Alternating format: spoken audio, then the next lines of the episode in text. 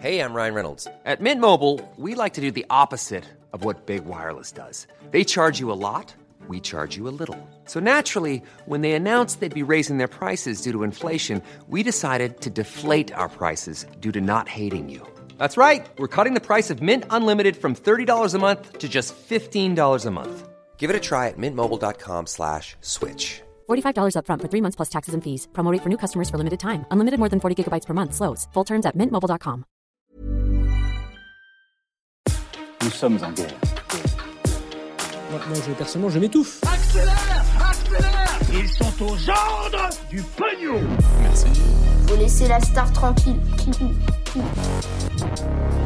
Une hausse importante des contaminations en Europe qui inquiète l'Organisation mondiale de la santé, la guerre civile dont personne ne parle, ou encore un mystérieux tunnel creusé à proximité d'une ambassade française. Salut Hugo, j'espère que vous allez bien et pour la dernière fois cette semaine, on est parti pour un nouveau résumé de l'actualité en moins de 10 minutes. Et on commence tout de suite avec un premier sujet, c'est la guerre civile en Éthiopie qui a tristement fêté son premier anniversaire cette semaine. C'est une guerre civile qui est assez peu euh, évoquée au quotidien euh, dans les médias et qui pourtant mérite d'être expliquée. Alors on avait parlé il y a deux semaines dans ce format euh, des actus du jour de la guerre civile qui ravage le Yémen. Et eh bien là en l'occurrence c'est une autre guerre civile qui est plus récente, qui a lieu en Éthiopie, donc le deuxième pays le plus peuplé d'Afrique et qui se situe à l'est du continent. Et cette guerre, eh bien elle oppose d'un côté le gouvernement éthiopien qui est dirigé par le premier ministre Abiy Ahmed.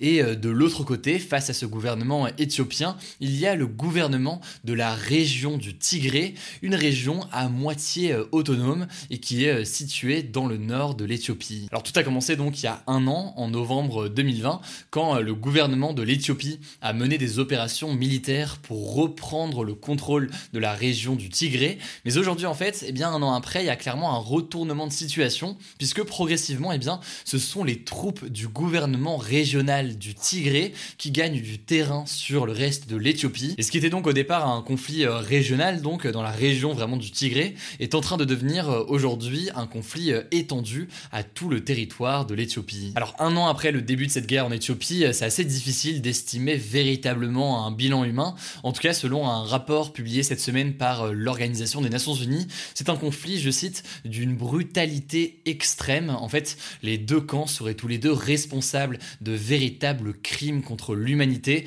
et de crimes de guerre. Et donc euh, concrètement, ça implique des bombardements et des massacres de masse contre des civils, des viols ou encore des actes de torture des deux côtés. Et par ailleurs, au-delà de ces violences très graves, cette guerre civile est aussi à l'origine d'une grave crise humanitaire, un peu comme on a pu le voir au Yémen donc ces derniers jours, puisque des centaines de milliers de personnes ont dû quitter leur domicile à cause des combats et sont menacées de famine, plus qu'aujourd'hui, eh bien, les aides humanitaires étrangères sont euh, bloquées dans la situation euh, actuelle.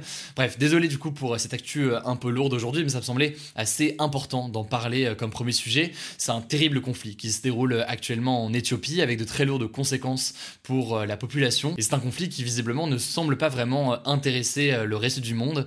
On verra donc ce qu'il en est évidemment dans les prochains mois. Allez, on passe au sujet à la une aujourd'hui. Le coronavirus ressurgit en Europe et l'Europe semble être le continent le plus touché par l'épidémie actuellement. C'est en tout cas ce qu'indique l'Organisation mondiale de la santé. Alors c'est une tendance qu'on observe depuis plusieurs semaines dans de nombreux pays d'Europe de l'Est, comme la Russie qui compte actuellement plus de 1000 morts par jour, ou encore la Roumanie et la Hongrie, des pays donc où euh, le taux de vaccination est assez faible, puisque en général, eh bien, moins de la moitié de la population est vaccinée. Mais en l'occurrence, eh bien, ce rebond de l'épidémie, on ne l'observe pas uniquement dans des pays d'Europe de l'Est, on l'observe aussi dans des pays d'Europe de l'Ouest, en Belgique, aux Pays-Bas ou encore en Allemagne, des pays qui font face eux aussi à une forte hausse du nombre de cas ces derniers jours.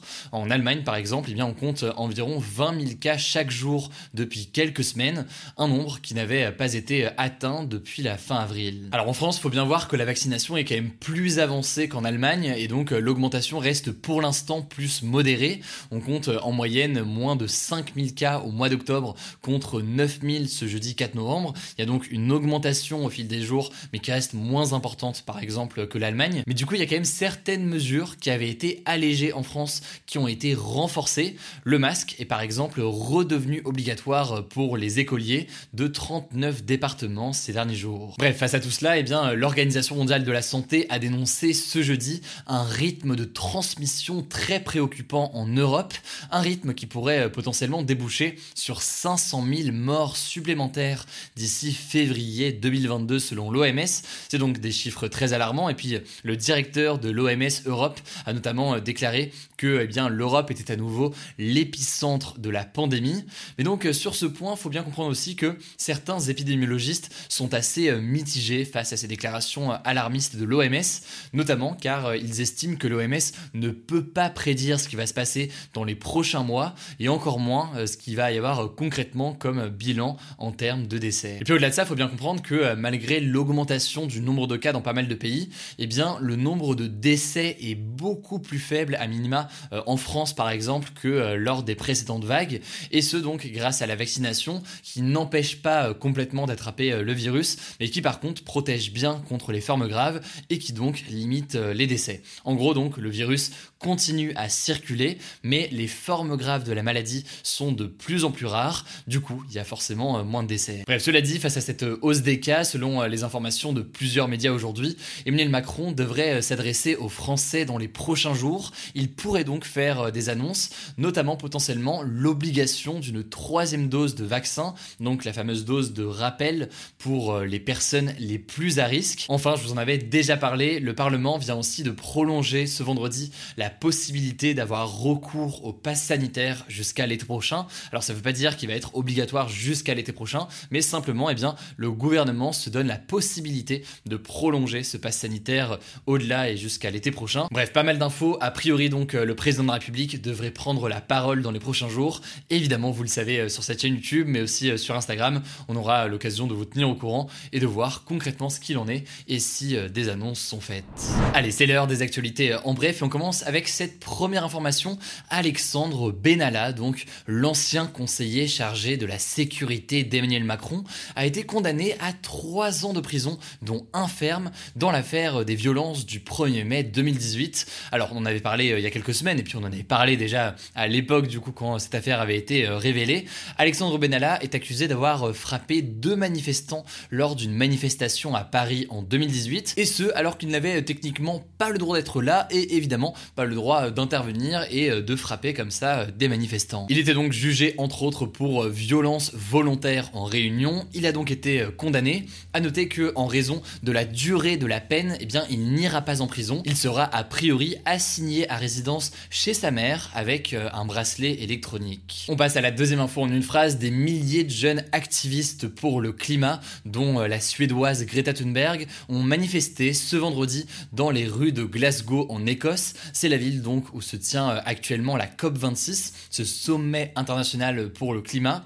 Ils appellent tout simplement les dirigeants et chefs d'entreprise qu'ils accusent d'inaction à prendre des mesures concrètes et fortes contre le dérèglement climatique. Et justement, en parlant de changements environnementaux, direction l'Australie pour la troisième information, seulement 2% de la grande barrière de corail, qui est en fait le plus grand récif corallien au monde, aurait échappé au blanchiment, selon une étude récente de la revue Cowen Biology. Alors le blanchiment, c'est quoi? Eh bien, c'est un effet produit par le réchauffement et la pollution de l'eau qui va abîmer euh, les coraux. Les coraux, normalement, sont pleins de couleurs, de tonalités euh, différentes. Et là, en l'occurrence, avec le réchauffement et la pollution de l'eau, eh bien, ces coraux deviennent tout simplement blancs. Le corail est souvent une maison euh, pour les poissons et autres animaux marins. Donc, c'est tout l'équilibre écologique de cette région du nord-est de l'Australie qui est mise en danger progressivement ces dernières années. Allez, pour terminer, la dernière info, elle est digne d'un film en Tunisie, à Tunis. Eh bien, la police a découvert un tunnel juste à côté de la résidence de l'ambassadeur de France. En gros, le tunnel partait d'une villa juste à côté qui était une sorte de squat occupé euh, par plusieurs personnes, dont euh, certaines qui étaient dangereuses selon euh, la police. Alors on ne sait pas encore si jamais l'ambassadeur français était vraiment ciblé par un acte quelconque aujourd'hui, mais en tout cas donc ce tunnel est assez mystérieux et l'affaire reste obscure. On verra donc ce qu'il en est dans les prochains jours. Voilà, c'est la fin de ce résumé de l'actualité du jour, évidemment, pensez à vous abonner pour ne pas rater le suivant, quelle que soit d'ailleurs l'application que vous utilisez pour m'écouter. Rendez-vous aussi sur YouTube et sur Instagram pour d'autres contenus d'actualité exclusifs. Écoutez, je crois que j'ai tout dit, prenez soin de vous et on se dit à très vite.